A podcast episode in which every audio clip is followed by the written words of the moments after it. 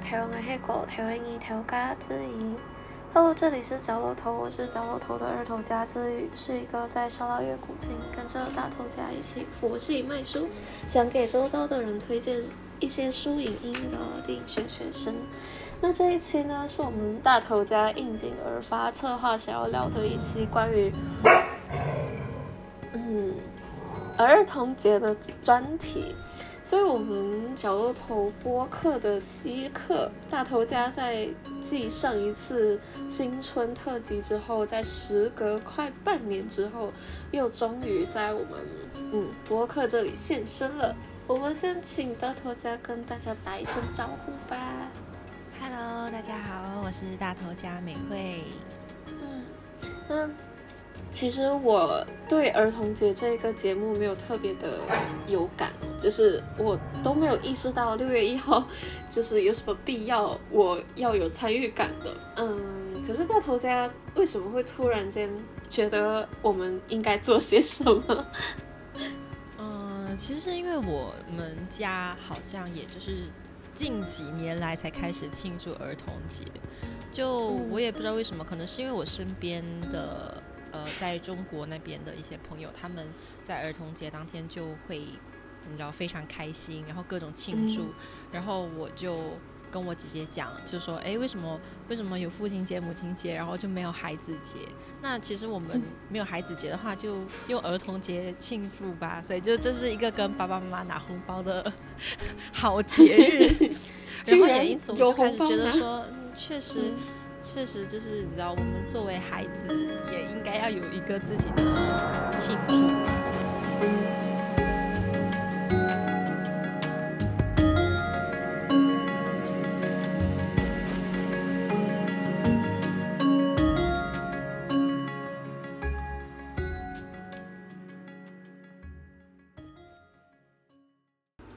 觉得儿童节的意义除了让我们庆祝之外，有什么？就是父亲节、母亲节是要嗯表达我们对父母的一个感恩之心吗？那儿童节呢？就是在我们这种哎儒家社会要敬老尊贤，要我我们其实是比较比较重视年长一辈的，而不是就是作为小辈，我们就只能够是那个顺从的，或者是。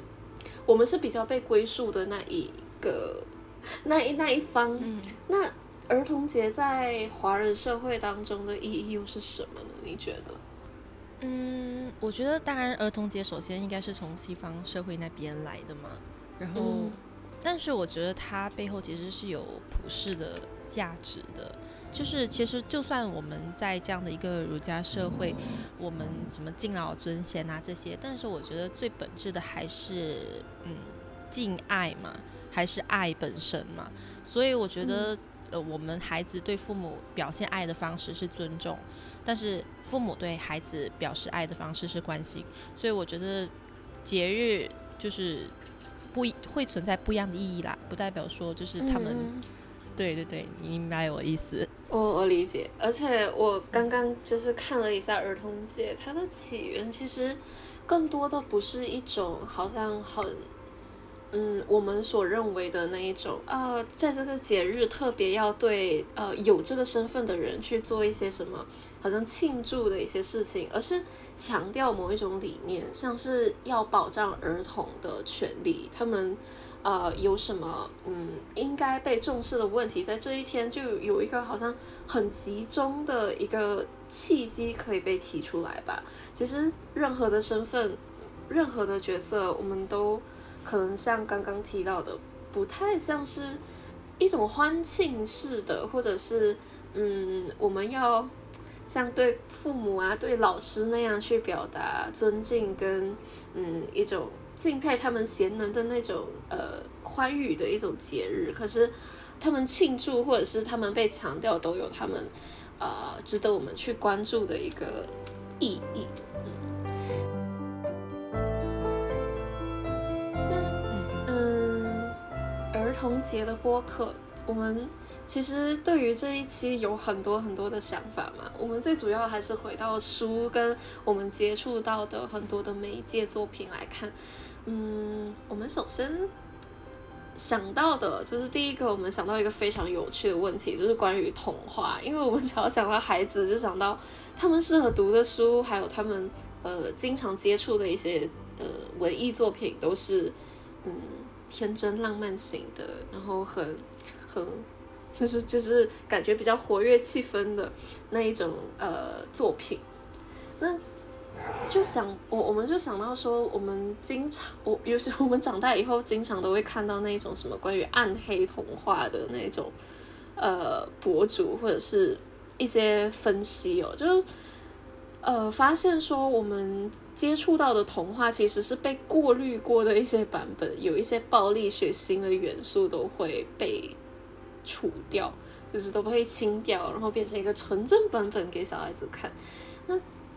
我就想到一个非常，诶，让我百思不得其解的一个问题，就是为什么我们会下意识的认为给孩子接受的故事，就一定是要被 censor 的，就是它要被清清掉一些我们认为有害的元素跟成分，就没就是美会对这一点有什么想法吗？嗯，我觉得可能就是因为小孩子嘛，他们还还小，你知道，是他们没有办法，他们真的确实是还没有心智成熟到可以去分辨什么是好，什么是坏，所以呃，我觉得我在我们的文化里面，更多的是希望先教他们成为一个好人，然后才来分辨坏人，所以当你。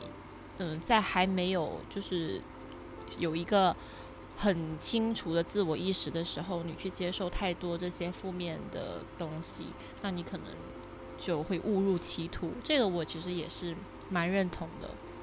嗯，就好像你小时候，你就看你你看灰姑娘，然后然后你你看灰姑娘的那个邪恶版本，灰姑娘不是有个邪恶版本吗？好像是吗？反正就那种很可怕哎，然后。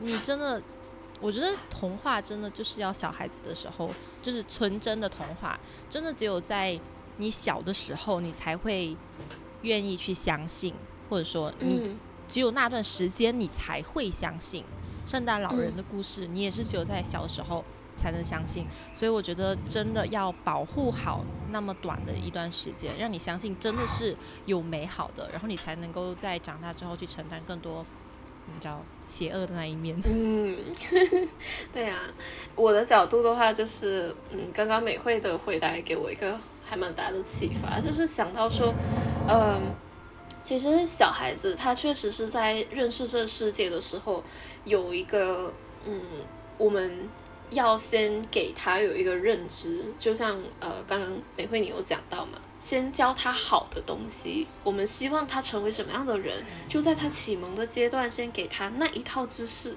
那他在接受的时候，他在自己主动的去接受其他信息的时候，他就会去，呃，下意识的去先透过我们灌输好他的那一套去过滤他未来看的东西。那可能长大以后，他会有越来越成熟的思辨能力。可是，嗯。他在启蒙时期接受到的那一套价值观，我觉得是很关键，而且也很，嗯，对于他们后来的发展跟影响力是做到一个非常关键的基础作用的。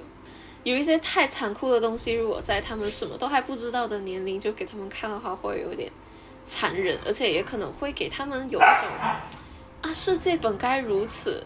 嗯，如果我塞不进那个玻璃鞋的话，我就要做一些很极端的事情去，呃，让自己能够穿上那个玻璃鞋，然后可以嫁给王子之类的，就会让他们产生一个比较极端，而且可能会很不可控的一种价值观吧。对，而且我觉得，就是儿童的记忆好像，虽然说我们现在要回想。过去可能不能够把所有东西都回忆起来，可是有一些画面它就是会非常的深刻。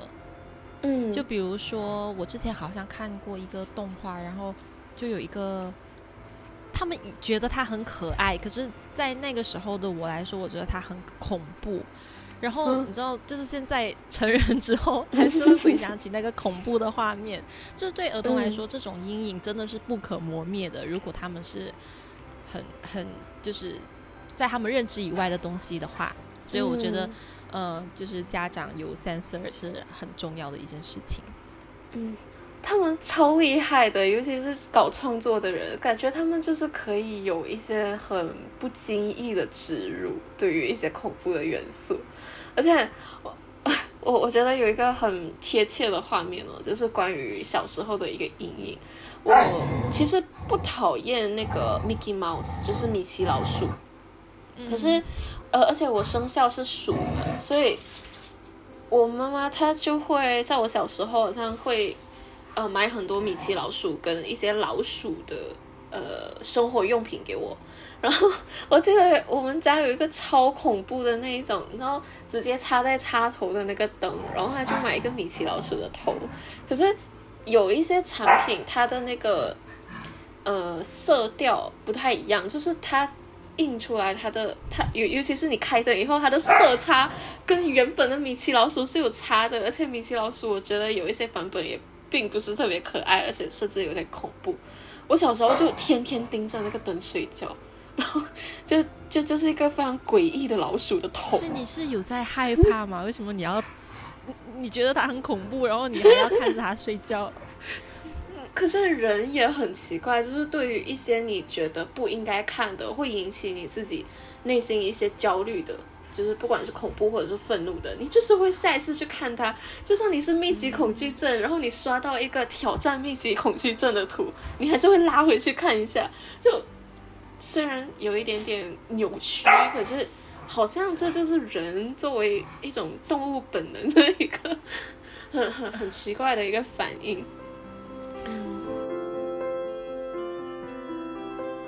说到给孩子 censor，呃，这一些该看不该看的，我就呃也想到另外一个问题哦，就是因为我们现在其实看小孩子看的一些 动画也好啊，出版就是印刷品也好，我发现好像他们现在看的东西有点太片面，然后太简单化，简单化到我。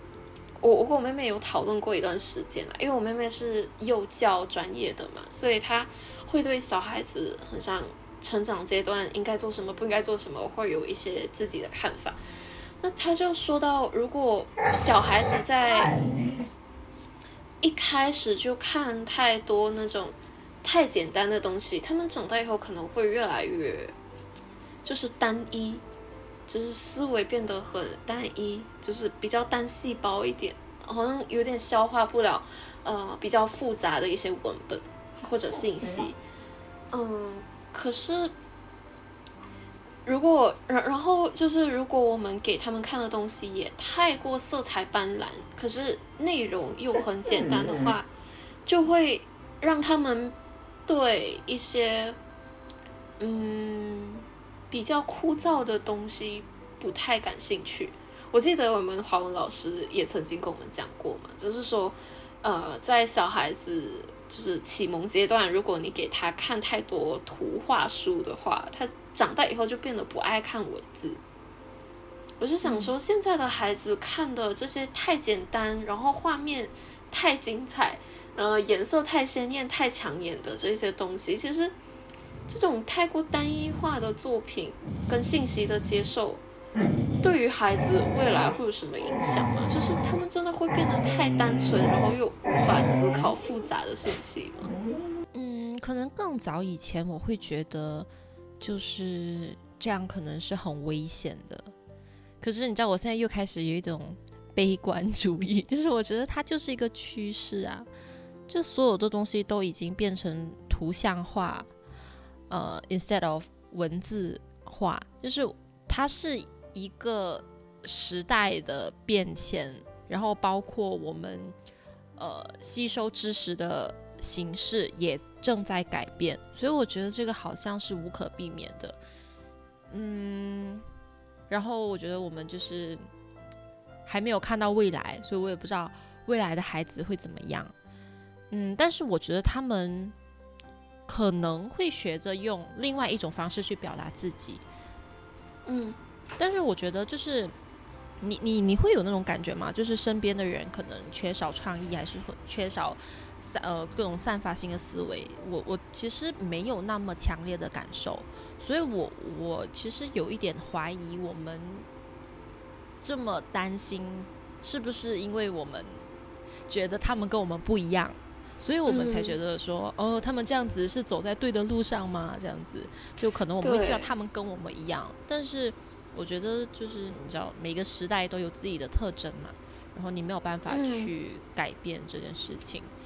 然后我觉得确实还也还有一些绘本，就是以图画为主、以文字为辅的这些书籍，还是有它的力量的吧。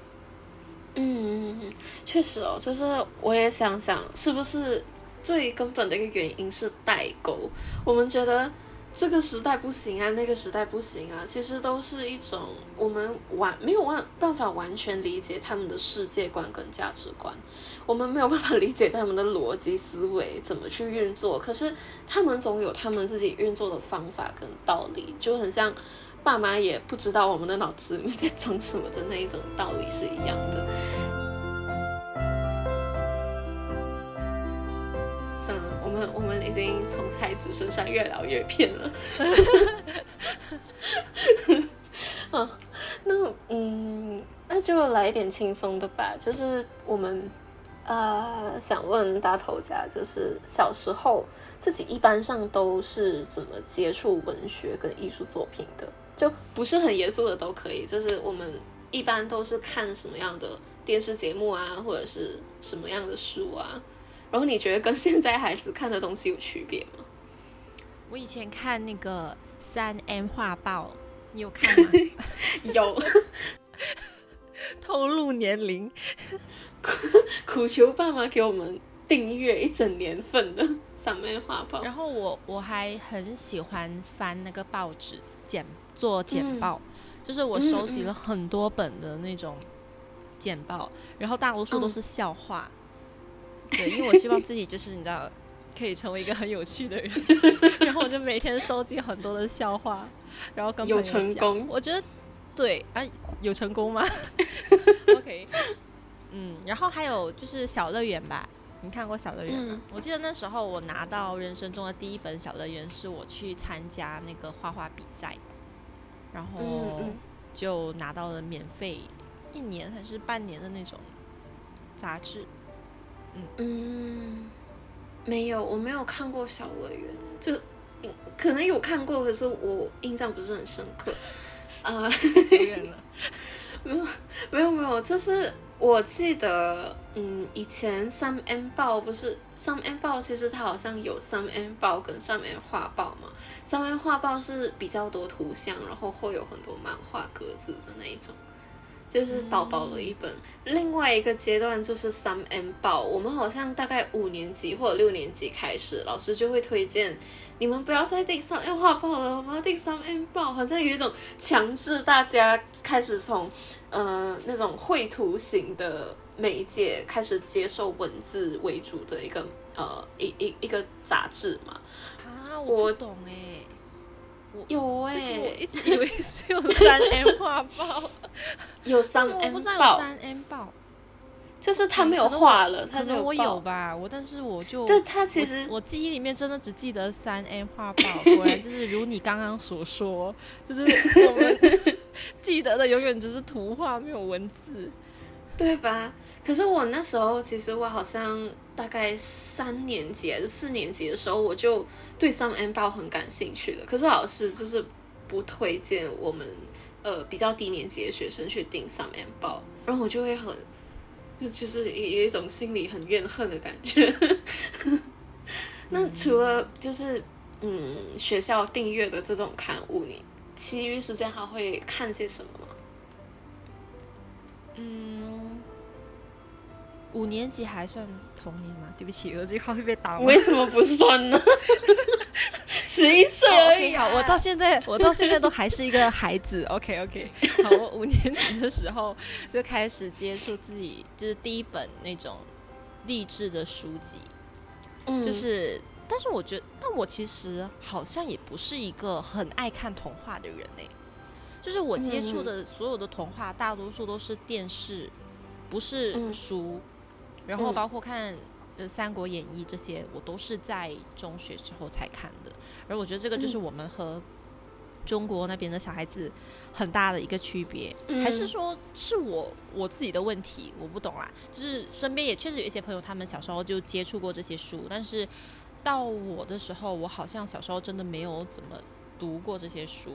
然后我一开始真的认认真真读书，嗯，就读课外读物的话，就已经开始是何全峰这种就是励志的、稍微成人像一点的书籍了。所以。对我对童话的记忆还是大多数留在电视上，嗯嗯，难怪美惠就是感觉很稳重成熟，在应该稳重成熟的时候，在正经场合的时候，嗯，对对对。那如果是我的话，其实我们在角落婆博客第二期的时候，我就有提过我自己的那个。呃，阅读习惯就是我在很小的时候，其实就特别喜欢学校的图书馆，但我还是非常非常抱怨，就是大概四三四年级的时候嘛，我就开始一直频频的跑我们小学的图书馆，然后我从那个时候开始就觉得我们图书馆藏书很少，然后就想这种地方也可以叫图书馆吗？就是小时候就会有那种吐槽，嗯。就是，嗯，那时候看的很多的都是那种比较科普型的图书啊，就是什么李时珍传呐，还有什么武则天传呐。你那么小就开始读这些书，难怪。可是今天非常的优秀。没有没有，可是其实那那些都是比较适合孩子看的版本，这不是啊，不是艰涩版的，对，他会。他会把他的叙事呃简单化，比如说，我也记得有那种口袋版的《红楼梦》啊，《三国演义》。其实我也不是小时候就接触的，我大概是五六年级的时候才买那种一整套，就是也是中国出版的那种小小本口袋本，然后一整箱不同的名著的那一种呃口袋本的书小书，然后。嗯，大概每天看一本这样子吧。然后我现在那时候最喜欢看的就是《红楼梦》，它可以把这么厚砖头那么厚的《红楼梦》缩成这么小的口袋本，然后分成上中下三册。我就觉得其实也是一个让孩子很容易去接受这些，就是用一个基础的方式先去认识那个故事的框架，然后到了长大以后，我们再去慢慢的去。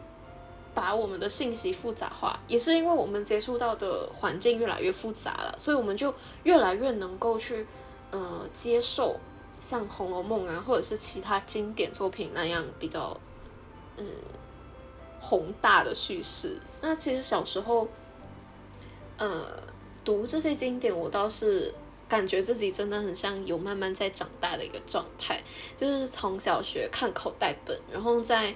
中学的时候，我就看那种比较，呃，就是稍微更加厚一点点的那一种，呃，少年读本。大概到大学有需要，然后我再读《红楼梦》。我觉得小时候好像开始看一些比较简单版本的，嗯，名著，好像也是一个蛮不错的一个入门。就据我所知的话，我觉得好像现在的孩子。呃，因因为我们周遭也越来越多朋友就是已经结婚生子了嘛，所以就看他们给孩子看的东西，就觉得跟我们小时候看的东西差别好大。因为我其实小时候也没有看《红楼梦》，就是我我发的时候，我觉得就是它和我的世界太不同了，然后我不明白我为什么要看它。然后当我这样问的时候，就没有人能够给我一个答案，说，就是能让我幸福去看它，而且我有更多其他好的选择，更多绘本啊，就是三联画报啊这种，就时 间其实已经被填的很满了，然后还要做功课，对，还要做很多事情，就是像你自己，我感觉你是那种自发的兴趣，对不对？有人有人叫你一定要读这样吗？没有哎啊，算了，我真的是一个 例外，对不对？对不对？其实很多人都没有读，就是我们那个时代的人都已经没有读了，是吗？我我总觉得，就是我，我觉得，就至少我问了我身边的一些朋友啊，我们之前聊，好像真的没有，没有人真的是会大量的读很多，你知道，经典名著。嗯嗯嗯，大家都好像是因为我们那个时代不对啊，你是九六，我是九七，对呀，有差别吗？我好像一直在看电视的感觉，就是我们三国啊，什么一大堆都是从电视上看到的啊。然后我的朋友，嗯嗯，就我们聊金庸也是电视上看到的，对对对，为什么会这样啊？好奇怪哦。没有，其实我也是常看电视跟电影的嘛。就是我爸妈就是电视剧爱好者，就每天必追剧的那一种，所以我们会开着电视直到睡着。然后呃，每周六跟日我们也会去看一场电影，所以我的接受其实也是蛮仰赖呃眼睛的，就是蛮仰赖就是图像对视觉的。可是读的话，我会觉得。我不知道，可能这有一点点不太好。这这个其实不是很健康的一个想法啦，就是不太正确的一个想法。就是我会觉得，好像书里面写的，就是小时候我会觉得书写的才是对的东西，就是它能可能也跟它的那个，呃，它可以出现在我们面前的频率，跟它可以呃真正就是它得它它得到生成的一个过程是比较。困难的嘛，就我小时候的认知啦，嗯嗯，就是我会觉得好像要出书很不简单，你要经过很多很多的什么关卡。可是，呃，影视的话，它很容易的就在你打开电视或者你买一张电影票进电影院，它就出现在你眼前了。书它反而是很难获得的东西，然后就会觉得它好像很神圣，所以我会在依靠视觉得到某个信息的时候。再去从书里面得到证实，这是我小时候的一个逻辑。嗯，哦，我我我能够嗯理解那种神圣感，就是我小学哇，我把自己讲的好像以前没有读书这样。就是我小时候呢，也是有去图书馆的，然后每次就会看到各种各样的书，然后比如说我会，而且我专挑那种很。很明显不在我年纪的书，嗯嗯嗯，就是比如说那种什么雷锋传记，然后我就说，嗯，这书雷锋是什么意思？就是你知道，对我来说，这种书才对我比较有吸引力。就是，嗯，当然所谓的吸引力不是去深读它，而是就是去拿起来，然后会去一直去看它。可是那种那种神圣感，就是你在书里面。你可以看到很多不一样的东西，跟你在电视上直接看到的，嗯，一些东西是不一样的。对，但是我还是没有读，就是我拿了，然后我翻，然后我大概知道他在讲什么，就哦，这个是一个关于一个名人的传记。就我小时候好像对这个世界没有那么强烈的好奇心，好奇怪哦。嗯，就是我的好奇心是很很很窄的。就是一个小范围的，然后我觉得你小时候就已经对这些东西很好奇。我是在哪一个成长的环节 出了什么错误？就我是个不快乐的小孩，所以我就一直很希望自己赶快长大。我不想要看，就是那时候我虽然没看《红楼梦》，可是我会觉得说，它是另外一个世界的东西，可是它就也是一个。小孩子看的东西，你明白我意思吗？就是因为那时候我们还是经常会说哦，《红楼梦》，老师说一定要读《红楼梦》这样子，我就觉得哦，这种这种书我不要看，我要看的就是那种你知道心灵的啊，然后劝导人生的啊，对对对，两性关系的那种，想要早一点踏入社会，对对对对对，就是很社会，对，很社会，很社会向的东西，嗯嗯，这样。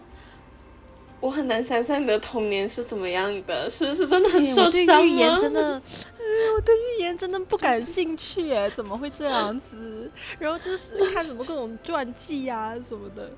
然后想要成为那种成功的。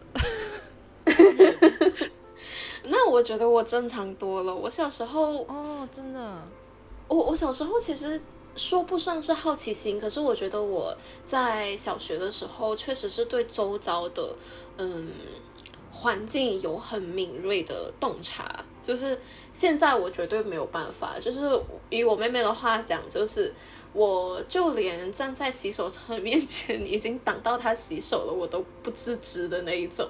就是对。周遭的变动跟信息越来越，呃，缺乏敏锐度。可是我小学的时候，就是可以盯着一个风景看很久。可是那个风景好无聊哦，没有人的篮球场，我也可以看很久。我就在想，我小时候到底在想些什么？而且我虽然好像听起来小时候都在读什么很那那那种很艰涩的经典啊，或者是人物传记什么的，可是那一些都是。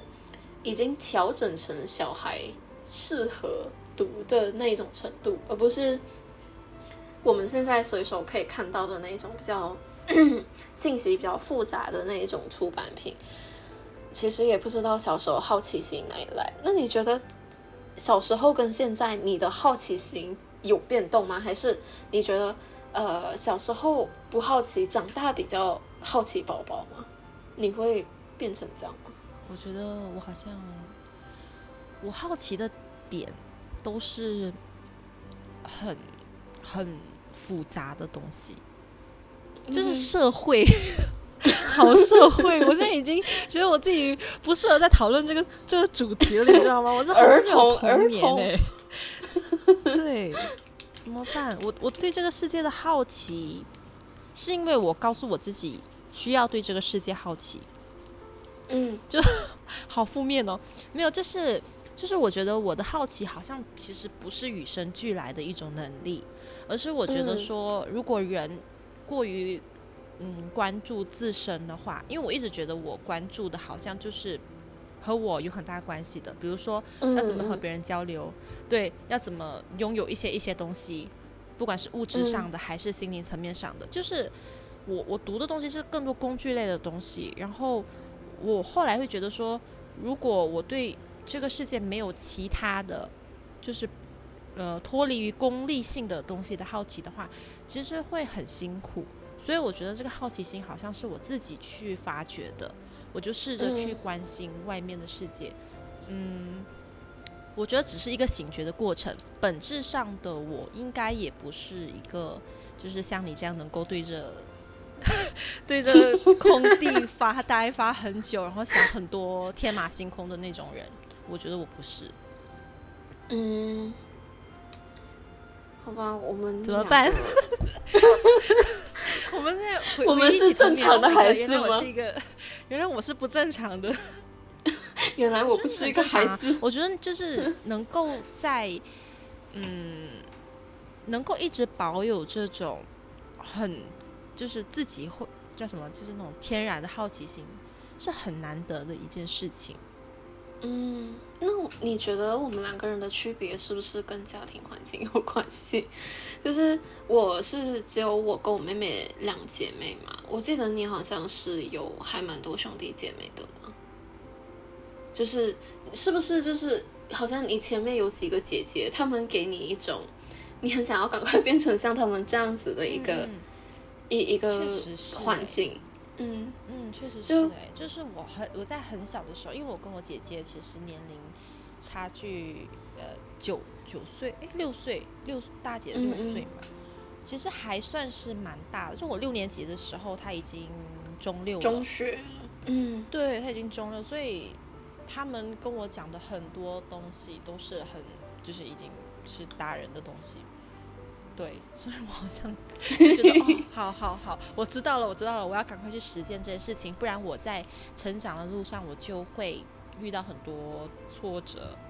对，我必须赶快像你一样成熟，这样。嗯，就是你前面或者是你亲近的人是一个很成熟的人，你那时候就会好像他给你的那一些资讯都是，你要是不这样的话，你以后就会很困难，你以后会活不下去，就会让你好像自然的焦虑。因为我发现我现在周遭的朋友其实都不太多是我们本地这里的朋友，就是跟我比较亲近，然后聊心事的朋友都是中国大陆那里的朋友嘛，然后他们的脚步就比我快很多。我相信就是美惠对这里应该深有感触，就是他们的人生规划是特别快而且很紧凑的，所以我们这边那一种真的很。感觉啊，走一步看一步吧，那一种心态就跟他们非常不对平。然后他们就一直时不时跟你说啊，现在要考英文啦，好烦啊，然后要申请学校啊，怎么样怎么样，就会让你很好像以他们为榜样的去学习，他们焦虑。然后，对啊，就是想到你，就是前面有呃姐姐，他们给你的信息肯定都跟你的年龄层比较。不对平，所以你很快的就融入进他们的世界观里面。那我的话，因为我自己就是姐姐，然后我我感觉自己是比较有空间去探索东西的人。可是，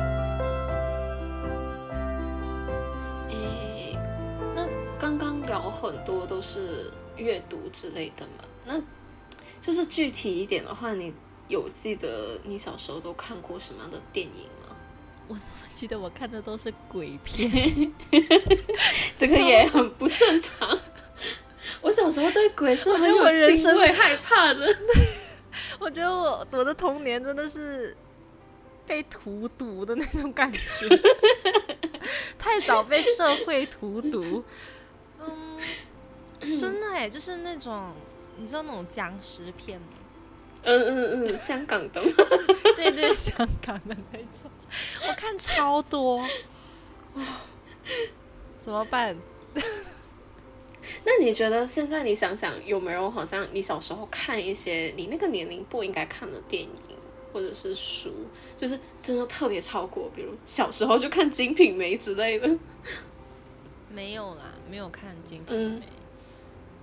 但是我觉得很超过的是一部鬼片，然后我觉得很恐怖，就到现在还留下阴影。嗯，是是是什么？我真的觉得，哎，又回到刚刚开始的那个问题，小孩子真的是 应该看我好好的，对，好好的帮孩子就是注意一下环境，好吗？嗯，导致于我现在好像真的没有再害怕了，但我觉得好像也是好的，就是你你提前。植入了一些阴影之后，那些相似的阴影就不会再伤害到你。嗯，确实，就是打了疫苗，就是打打了灭活疫苗就不会再生病的道理。我想起来了，我有看啦，我有看蜡笔小新。你觉得那个不适合哦？你觉得不适合小孩子看吗？我觉得那个是那个很开心啊。嗯哼。嗯。而且其实真的每一个小孩子都会都会学蜡笔小新露屁股吗？我不觉得啊，就是为什么很多人觉得他对小孩来说不适合？会觉得对我我正在想，我最近跟妹妹有一个很哎真的很感慨的一个结论，就是说到。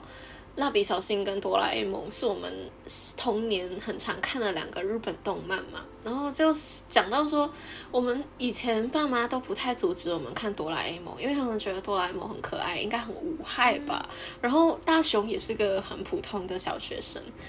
我阿妈的话，她还会说，蜡笔小新这一天到晚做一些很变态的事情啊，不要总是看蜡笔小新。可是我们长大以后去看他们的那个。就是去分析他们的逻辑跟他们的价值观，就发现其实蜡笔小新才是懂事的小孩。他虽然很自我吧，就是他虽然好像一天到晚就只想准时看动感超人，然后他去 shopping 的时候就一定要买巧克力，然后很喜欢看美女。对，因为我很喜欢看，哎，不是买动感超人的内裤，然后然后感觉他就是一个很呃。很世俗的一个小孩，很贪心，就是很贪玩，就觉得他很不健康。可是其实他很爱他的家人呢，就是他会，他会为他的他很了解他的妹妹，也很了解他的爸爸妈妈。其实一个孩子要做到这样是还蛮不容易的，要真的很理解自己的家人，而且，嗯，懂得怎么去跟自己的家人相处。其实这是个身为孩子很不简单的一件事情。可是大雄，反观大雄，他遇到事情他只会跑哆啦 A 梦大哭。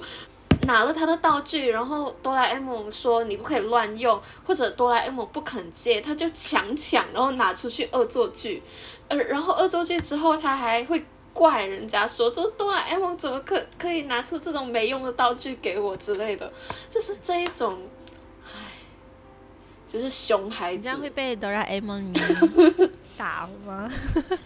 我觉得。不会啊，我讨厌的不是哆啦 A 梦，而是大雄这个人，而且，而且，而且讨厌大雄哦。可是大雄就只有在电影版的时候会有英雄光环，就是会觉得我们应该乐于助人啊什么的。可是就是那种单元版的大雄，其实是不太，就是他他真的三观不正，而且。也有人分析过，就是日本经济社会，然后跟大雄角色有一个有有一个联系嘛，就是有一集是他可以，就是哆啦 A 梦借他一个小银行，一个铺满，可是它是银行，然后呃，它有一个存折吧，好像，然后你可以在里面存钱，然后他也会给你利息，而然后你要买东西的时候，你也可以从那里借钱，然后大雄就曾经从那边借钱，他觉得借钱很容易，然后。呃，要得到钱去买自己喜欢的东西非常的简单，可是他没有意识到，他欠那个银行的钱越来越多，然后那个银行开始从他的房间跟他的所有物去去收款，就是很像我们没有还钱，然后银行就要来收掉我们的抵押的那些财产一样。呃，就说到其实大雄的性格有这种嗯依赖性，然后有一种。呃，消费无感的那一种，呃，现代人的一个问题吧，我觉得，就是它真的就是形成了一个社会问题，因为我们也是信用卡什么的，我们都没有办法看到我们的钱正在流失，然后网购也是，然后他就说，其实大雄的性格就是当时候泡沫经济前后的日本，就是一种消费习惯跟性格的缩影。啊，这么可怕！对，所以我才会觉得，其实大雄他，如果你小时候看大雄，然后你的性格跟你的价值观是有，就是你会自然而然的被他植入到、被他影响到的话，就会就就我觉得还蛮不健康。但是看那个看看了电视的小孩子，不是就会觉得哦，那我以后就不要不可以欠那么多钱啊，不然我的东西就被拖走了。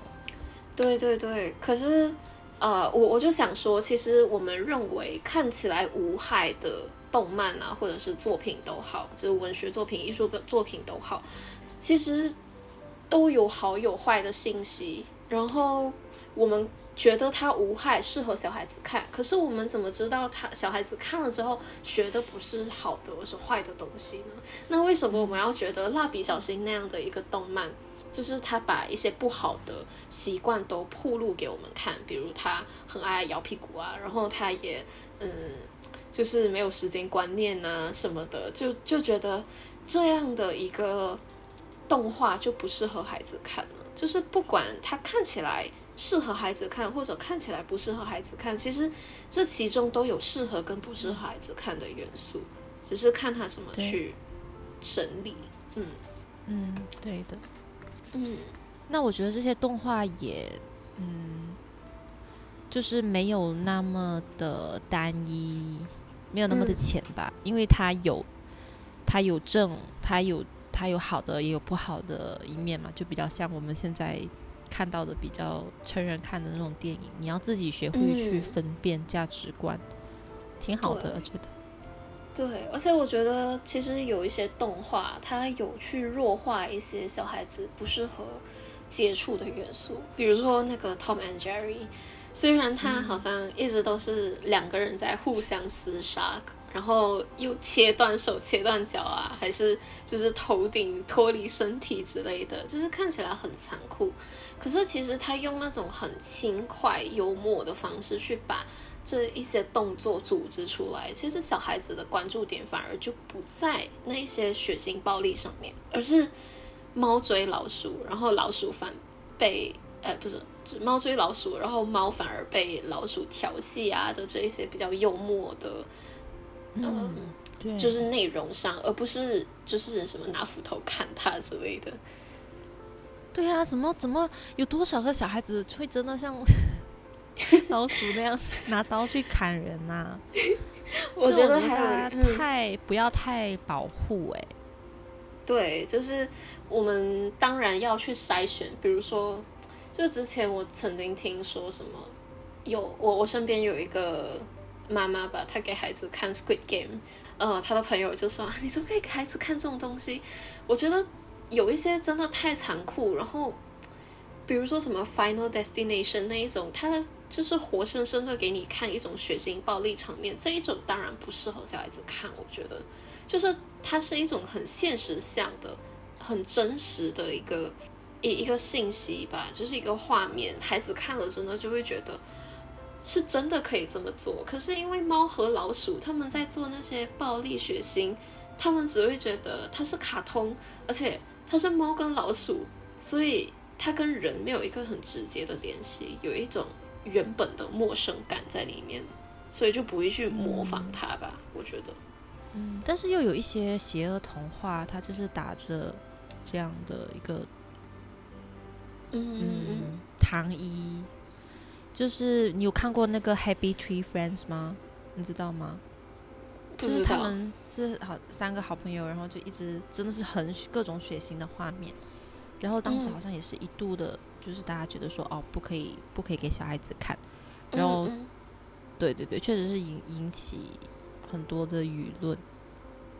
所以我觉得真的好像好难哦。我们一下子又觉得说，嗯，要要给孩子过滤，然后又一下子觉得。哇，我觉得做家长也确实是很不容易。对对对，就是要让他们自己发展，可是你又又要去控制他们的嗯的一些看到的东西。对啊，其实爸妈希望孩子成为什么样的一个人，其实这个过程本来就会要过滤，而且我觉得人在非常重要的一点就是要慢慢的去建立自己的思辨能力，孩子也好。孩子，你也要从小就督促他们，或者是期待培养他们变成一个会思考的孩子。嗯，其实都一样的，就不管你是小孩或者是成人，我们都要有会思考，然后去应对，嗯，去面对我们所接收到的信息。我们我们的儿童节播客。就是会不会很沉重啊？我聊到这些非常认真，的好沉重哦，怎么办？因为我们的主旨就在讨论我们对于一个问题的观点嘛，就是孩子应该看什么样的书，应该看什么样的作品，然后他们应该怎么去认识这个世界。对，不知道大头家对这一点有没有什么总结吗？嗯。我觉得我好像不能够代表小孩子发言了。我这么这么一讲过来，我发现哎，我自己好像 没有童年，就我的童年好像很就是缺少了好多东西。你知道哦，我刚刚没有来得及跟你说，我没有看过哆啦 A 梦诶。啊？我没有看过哆啦 A 梦，超可怕的。我还蛮多哎。还有那个什么樱桃小丸子，我也是没有看过。嗯，那个我也没看。OK，我不知道，你总你总结了，好吧？那我们呃，孩子应该怎么认识这个世界？我觉得刚刚我跟大头家其实在讨论的过程就很像过山车一样，一下赞成什么，一下不赞成什么，一下子觉得应该怎么做，一下子觉得不应该怎么做。其实这本身就是一个非常矛盾的一个话题，而且我觉得我们身为人，就是孩子也是人嘛。他在我们族群，就是人是群居生物，所以在他所在的那一个族群当中，他接收到什么样的资讯，其实有一点悬，它就有一种命中注定的感觉，就是爸妈自己应该要去监督自己的孩子应该怎么发展。至于应该给他看什么，其实都是父母自己可以去拿捏的。嗯，就是我我们都有不一样的生活习惯，我们也有不一样的价值观，所以我觉得跟孩子相处也跟跟朋友相处，跟任何人相处是一样的。我们不一样的就在我们承担这一个可能要为这个孩子塑造一个非常基础的一个非常。根本性的嗯价值观，我们要做出这样的一个责任承担，嗯嗯，真的。但我觉得就是像你像嗯，就是我觉得像你讲的嘛，就是每个人都嗯和不只是父母吧，就是在童年的时候和别人，尤其是成年人、老师啊，还是那些就是对你来讲曾经遥不可及的。嗯，讲师啊，就是他们讲的一些东西，他们输出的一些信息，呃，甚至是陌生人，呃，都会就是一定程度的影响着我们的所谓的童年的基础，乃至后来的长大之后的价值观。所以，就是为什么我会觉得潜意识里面觉得，呃，庆祝儿童节很重要，因为可能我们就是在。这样成长的一个过程当中，其实是遇到很多需要不断去做抉择、抉择，不断需要去呃判断，然后去思辨，然后最后今天还能够内心里面还保有那一份可能没有没有很多的纯真，我觉得是很难得的一件事情。所以呃，我真的觉得，就是我到很大了之后，还会希望。我们都能够庆祝儿童节。嗯，是的。那我们啊，这一期的节目其实意外的，我们聊了很多蛮沉重、还蛮认真的一些课题。我还以为儿童节我们应该开开心心的，是聊得很开心、很充实啊。可是就是觉得啊，突突如其来的沉重。果然是成年人，果然就是对，所以这一天就很有必要啊！就你知道，还是要逼自己提醒一下自己，你必须要去保有纯真的那一面吧。嗯，对。那我们角落头就在这边祝啊，所有孩子、家长还有。想要庆祝儿童节，也应该庆祝儿童节的人们，儿童节快乐！儿童节快乐！嗯，好，那我们这一期的节目就是到这边结束了。那我们在哦，我们角落头不是要进一批新书吗？对吧？嗯，对。有没有一些我忘了我们的选书？我们有进到什么适合孩子看的一些作品吗？呃，有。好像有有绘本，嗯，对，大家可以期待一下，嗯，对，那我们之后就会在我们的平台上面做更新，大家可以保持关注哦。那我们就下一期再见，拜拜，拜拜。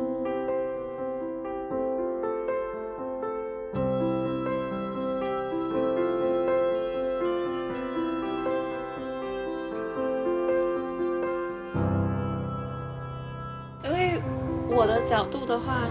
为什么我的狗在我录音的时候就要这么凶？好了好了，你很奇怪，自言自语吗？对。嗯，那我这边听到很大声，你那边的声键盘声吗？不是，就是放音乐的声音。哎，没有啊，我没有放音乐。我的狗吧，不是不是不是，突然间就是有那个电脑里面系统里面的声音，就是有广告之类的那种声音。没有哎，我什么都没有放哎。哈，好可怕。嗯，怎么了？嗯我没有放任何。我刚刚讲到一半，我都忘记我讲什么了。啊，这是呃儿童节的来源吗？等一下，还是我这里。没有啊，但我一直听到哎，没有，我我这里没有任何